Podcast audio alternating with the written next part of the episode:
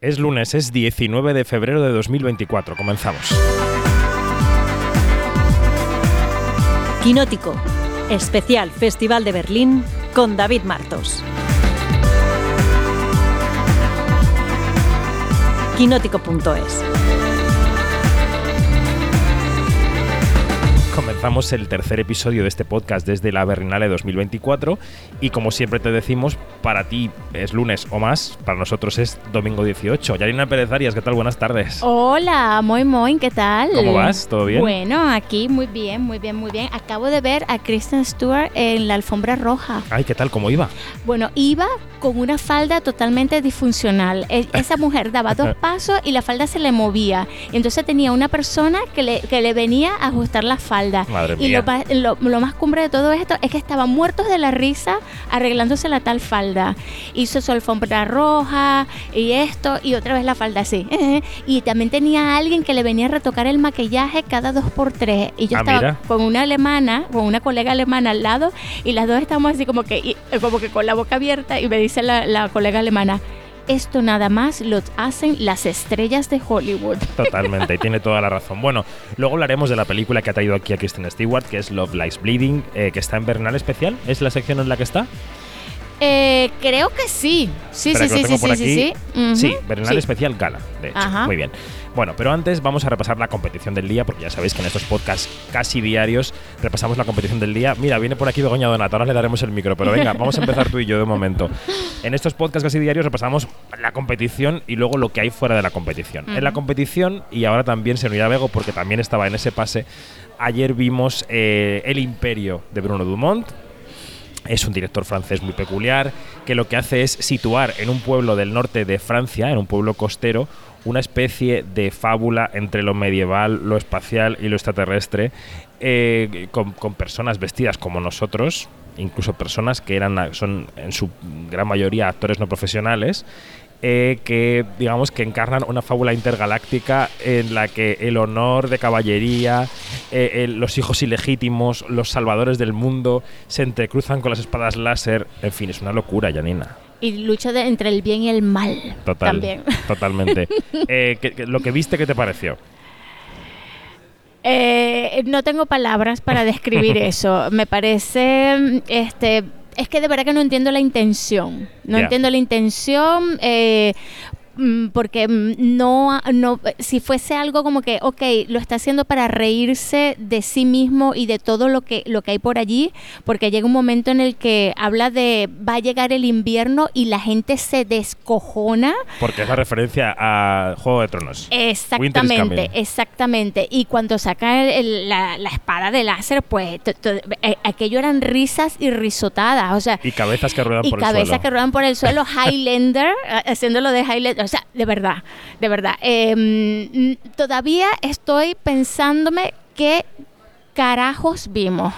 ¿Y qué carajos hacen sección oficial? Yo entiendo que todo es justificable, que todo es defendible, que desde el punto de vista de patar al burgués cualquier cosa vale. Pero en fin, eh, Begoña, de lo que viste del imperio de Bruno Dumont, ¿qué? A mí lo que me pasa es que no le encuentro la gracia. Eh, hay, un, hay un director francés, Quentin Dupieux, que, que lo conocemos todos. eh, Sí. Fumar hace toser, por ejemplo, entre sus de películas. Sitges, de Cannes. mm. Y son, son películas que juegan con el género y son muy graciosas. Y son muy graciosas porque él se ríe de sí mismo y se convierte aquello en una parodia, en un despropósito, pero que realmente sabe darle la vuelta a los códigos. Aquí me parece que no tiene ese sentido del humor, lo siento. eh, ya lo intentó con el pequeño Quinquín.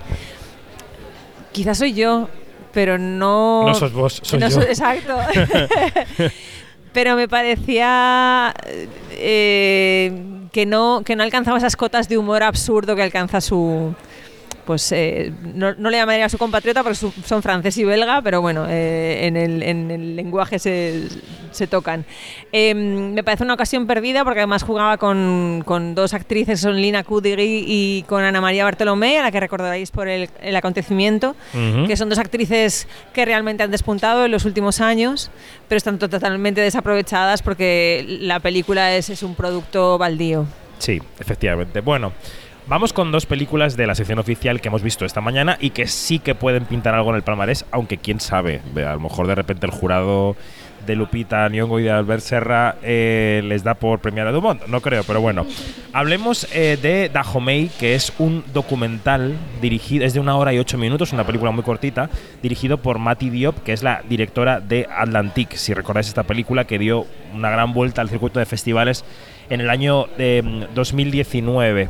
Em, es un documental sobre el traslado en ese mismo año, no, en el año 2021, perdón, porque hay mascarillas, nada más Sí. pone un cartel, en el año 2021, el traslado de 26 piezas artísticas del antiguo reino de Dahomey, que ahora es Benín, desde Francia, que las había birlado de África y estaban en museos franceses, a el gobierno actual de Benín. Entonces vemos cómo esas piezas se catalogan, se empaquetan, se mandan, se desempaquetan, se ponen en un museo allí.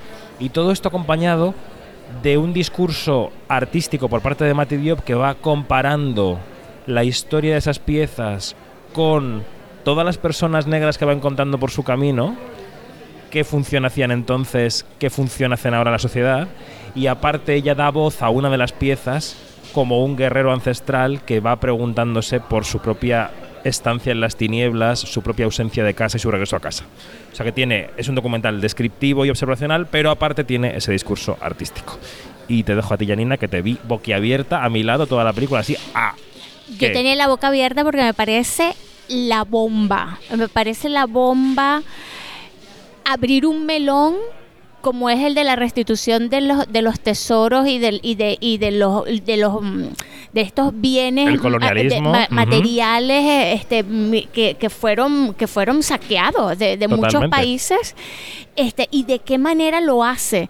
Porque además ah, este mm, abre abre un- un- una parte que, mm, que es la, que es una asamblea entre diferentes eh, son personas muy jóvenes las que están participando en esa asamblea y allí exponen muchos puntos de vista que claro que en esta parte del mundo cuando escuchamos la restitución de tales y tales piezas pero no escuchamos la parte de allá esa información no nos llega. Claro, para que quede claro esto que estamos contando, o sea, en el documental aparece, digamos, la inauguración de la exposición en el Palacio Presidencial de Benín Mm. y después asistimos como una especie de asamblea universitaria con muchos jóvenes y muchas jóvenes que debaten sobre el significado de que esas obras regresen al país. Exacto, porque e- es, esa parte de verdad que se obvia. Y, y- y esa asamblea a mí Mm. me parece que también tiene una parte muy importante en la película porque pone sobre el tapete muchos temas de los cuales pues le pasamos por encima como por ejemplo uno que pues muy obvio que es la instrumentalización política de esta esta restitución Claro, también lo utilizan como un elemento de nacionalismo, ¿no? Exactamente, exactamente. Y a mí me parece que, que Mati Diop dio en el clavo al tratar este tema de esa manera, en esa duración, en esa condensación, y me, me pareció sublime el punto de vista de, la, de ese guerrero con esa voz de ultratumba y, y todas las reflexiones que tiene. Eso me voló la cabeza. A mí me ha gustado el documental, quizá un poco menos que a ti, pero me ha gustado, me parece muy, muy correcto. Mm, me sigo preguntando, como con muchas otras películas, si es una película para sección oficial o no de Berlín. Pero tú comentabas, creo, hace unas horas, que si no, no se le pondría el foco como se le está poniendo. ¿no? Exactamente, exactamente. De, Tampoco eh, sé qué recorrido comercial tiene este de, documental. de hecho, bueno. fíjate, este, es una típica película para eh, la sección Encounters. Pero ese tema está tan fuerte aquí en Europa, tan fuerte, que al tú sacarlo de la sección oficial, le quitas la visibilidad que se merece Mm. y la que debería tener y la que, y, y- y la que, y, y la que no tiene. Ah, porque, porque se queda, se queda todo a medio camino. Y ojalá se hable mucho de esta película, que llegue o no a salas comerciales, ya esa es otra pregunta. Yo lo dudo mucho, ¿sí? pero bueno, Yo lo veo más en en, en plataformas plataformas, en arte, en esto. O sea, allí sí. Sí. yo lo veo más. Bueno, si escucháis eh, ruido de fondo es que estamos una vez más en uno de los halls del Cinemax. Aquí están montando un fotocall, están los compañeros esperando a entrar a las salas, en fin, el bullicio de un festival como este. Ha pasado otra película alemana por sección oficial. El otro día eh, hablamos de Con Amor Hilde, ayer hablamos de Con Amor Hilde, hoy hablamos de Sterben, que significa morir. Es una película de tres horas de duración y cuando íbamos a entrar a esta película de Matías Lasner pensábamos que íbamos a imitar el título, que íbamos a morir viéndola porque, vamos a decirlo claro, el cine alemán en la no tiene mucho predicamento, no nos ha dejado grandes joyas, con excepciones. Pero esta película, yo diría que sin ser una obra maestra, nos ha gustado mucho porque es una película de humor grotesco, de una reflexión sobre, distinta, sobre la muerte y sobre la familia que te hace pensar y te hace reír con la cara tapada en muchos momentos, ¿no? A ver cómo sitúo yo la trama de esta película de, de Matías Lasner. Para Begoña, sobre todo, que la tenemos ahí atenta porque no la ha podido ver, pero te voy a dar ganas de ver una película alemana. Dale. Mira, es una película eh, dividida en capítulos y cada capítulo, de los primeros por lo menos, está dedicado a uno de los miembros de una familia, ¿vale? Luego hay un par de capítulos finales que están dedicados a conceptos, que luego los mencionaré. Uno se llama La fina línea y otro se llama eh, Amar y otro Vivir. Pero bueno, en fin. Los tres primeros capítulos están dedicados a una madre, a un hijo y a una hija, ¿no? De la misma familia.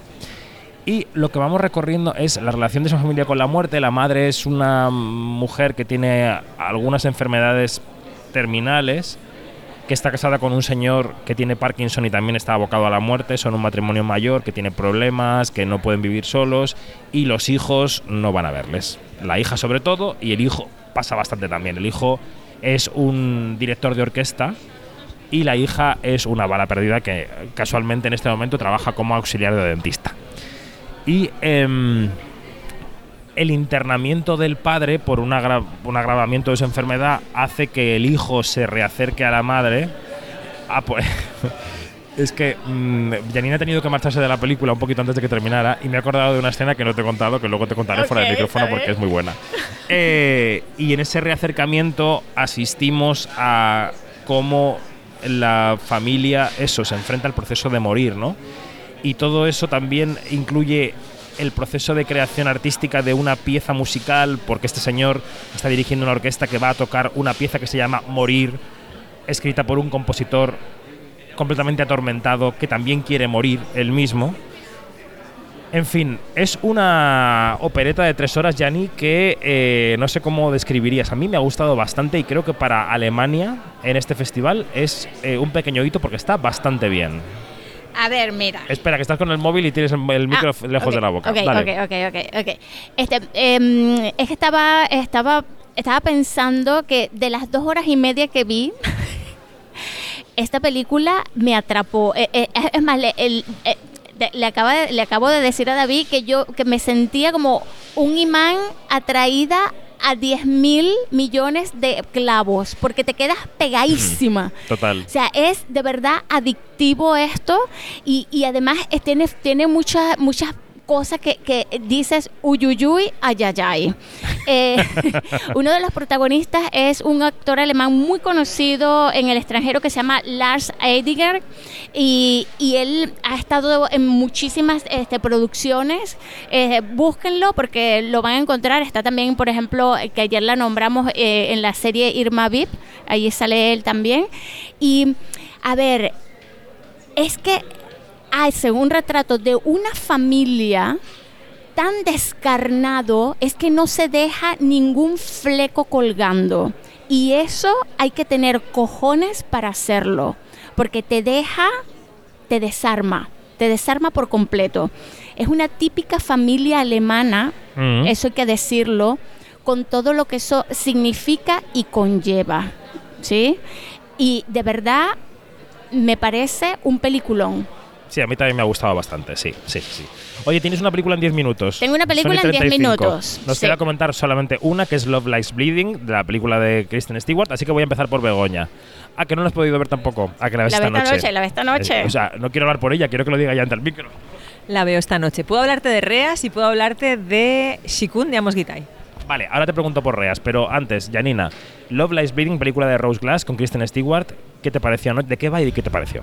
A ver, es una, eh, es, es una pareja, bueno, Kristen Stewart conoce a una chica, esta chica hace bodybuilding y esta chica este, tiene un pasado que desconocemos. Lo, lo que vemos es que, que ella tiene como que un como que una, un objetivo que es el de participar en una competición eh, de bodybuilding en Las Vegas. Entonces este, se juntan, se enamoran, empiezan a vivir juntas y todo esto. Ahora, ese- eso es como que la, la parte, el envoltorio que podemos contar. Las intenciones de la película es que es una película total y absolutamente volada de tapones.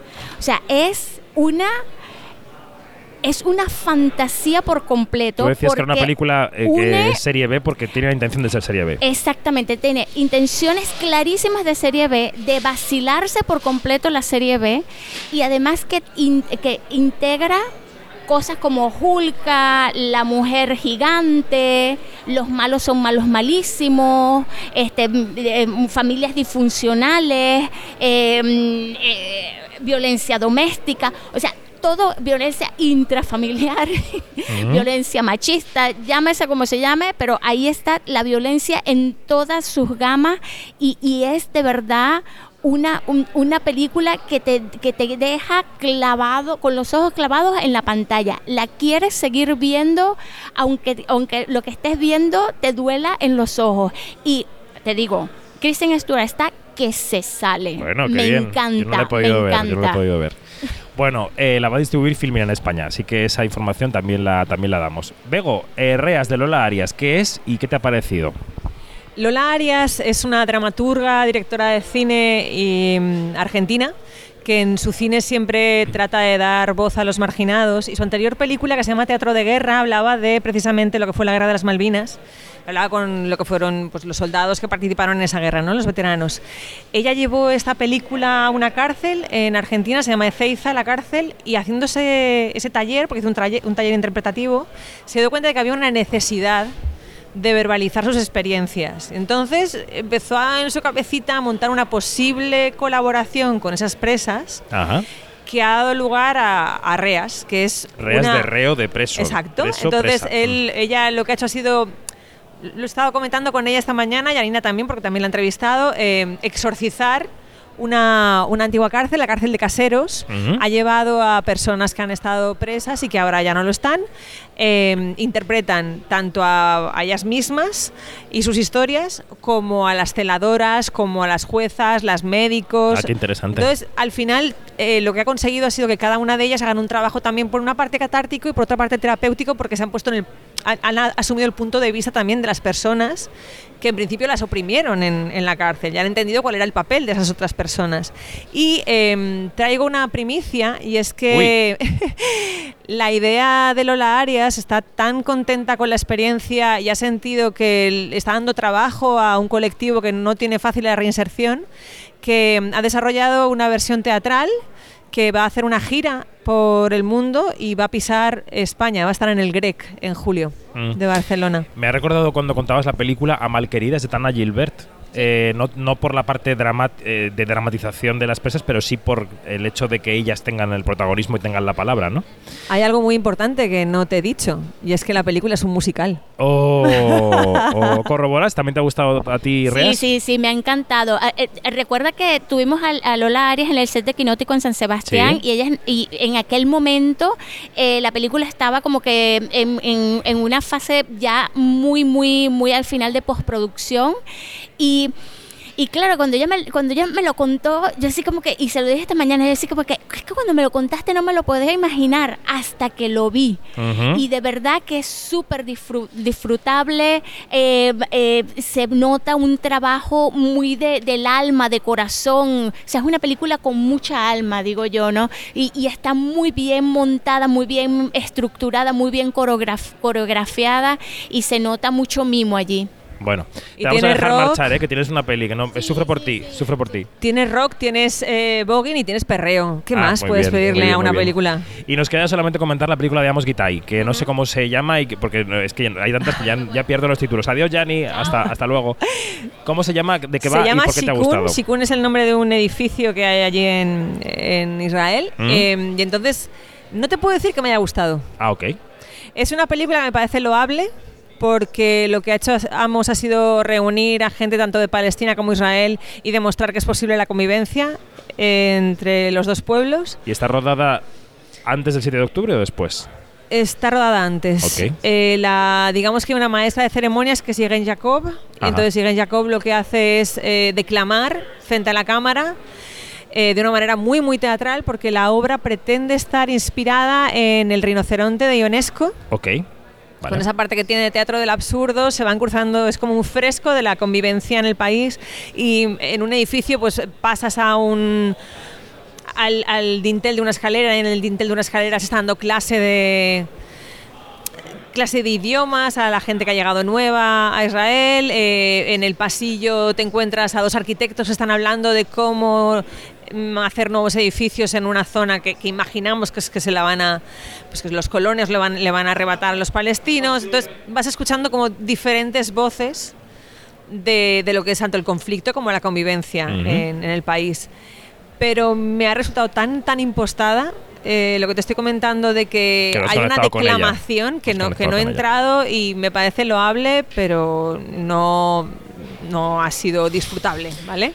Bueno, pues unas cuantas películas más para tener en el radar, porque llegarán seguro a los cines que tenéis cerca, porque llegarán a las plataformas. Así que cuando lleguen los títulos de los que hablamos aquí, recordadnos y recordad lo que hemos dicho y las sensaciones que os hemos trasladado. Sé que los análisis que hacemos son breves, pero dan una primera idea para aproximarse a las películas. Mañana os doy fiesta, Bego. Mañana os doy fiesta porque hay una jornada de inteligencia artificial en la Oh. Embajada de España. Vamos a ir para allá, estarán los Javis, haremos un artículo para Quinótico. Así que mañana eh, fiesta, pero el martes grabaremos para el miércoles. Así que nada, acumular pelis. Ya te digo yo que eso va a pasar. Hombre, claro, y nos vemos en 48 horas. Nos vemos antes, pero digo, ante el micrófono en 48 horas. Gracias, Bego. Hasta pronto. Adiós.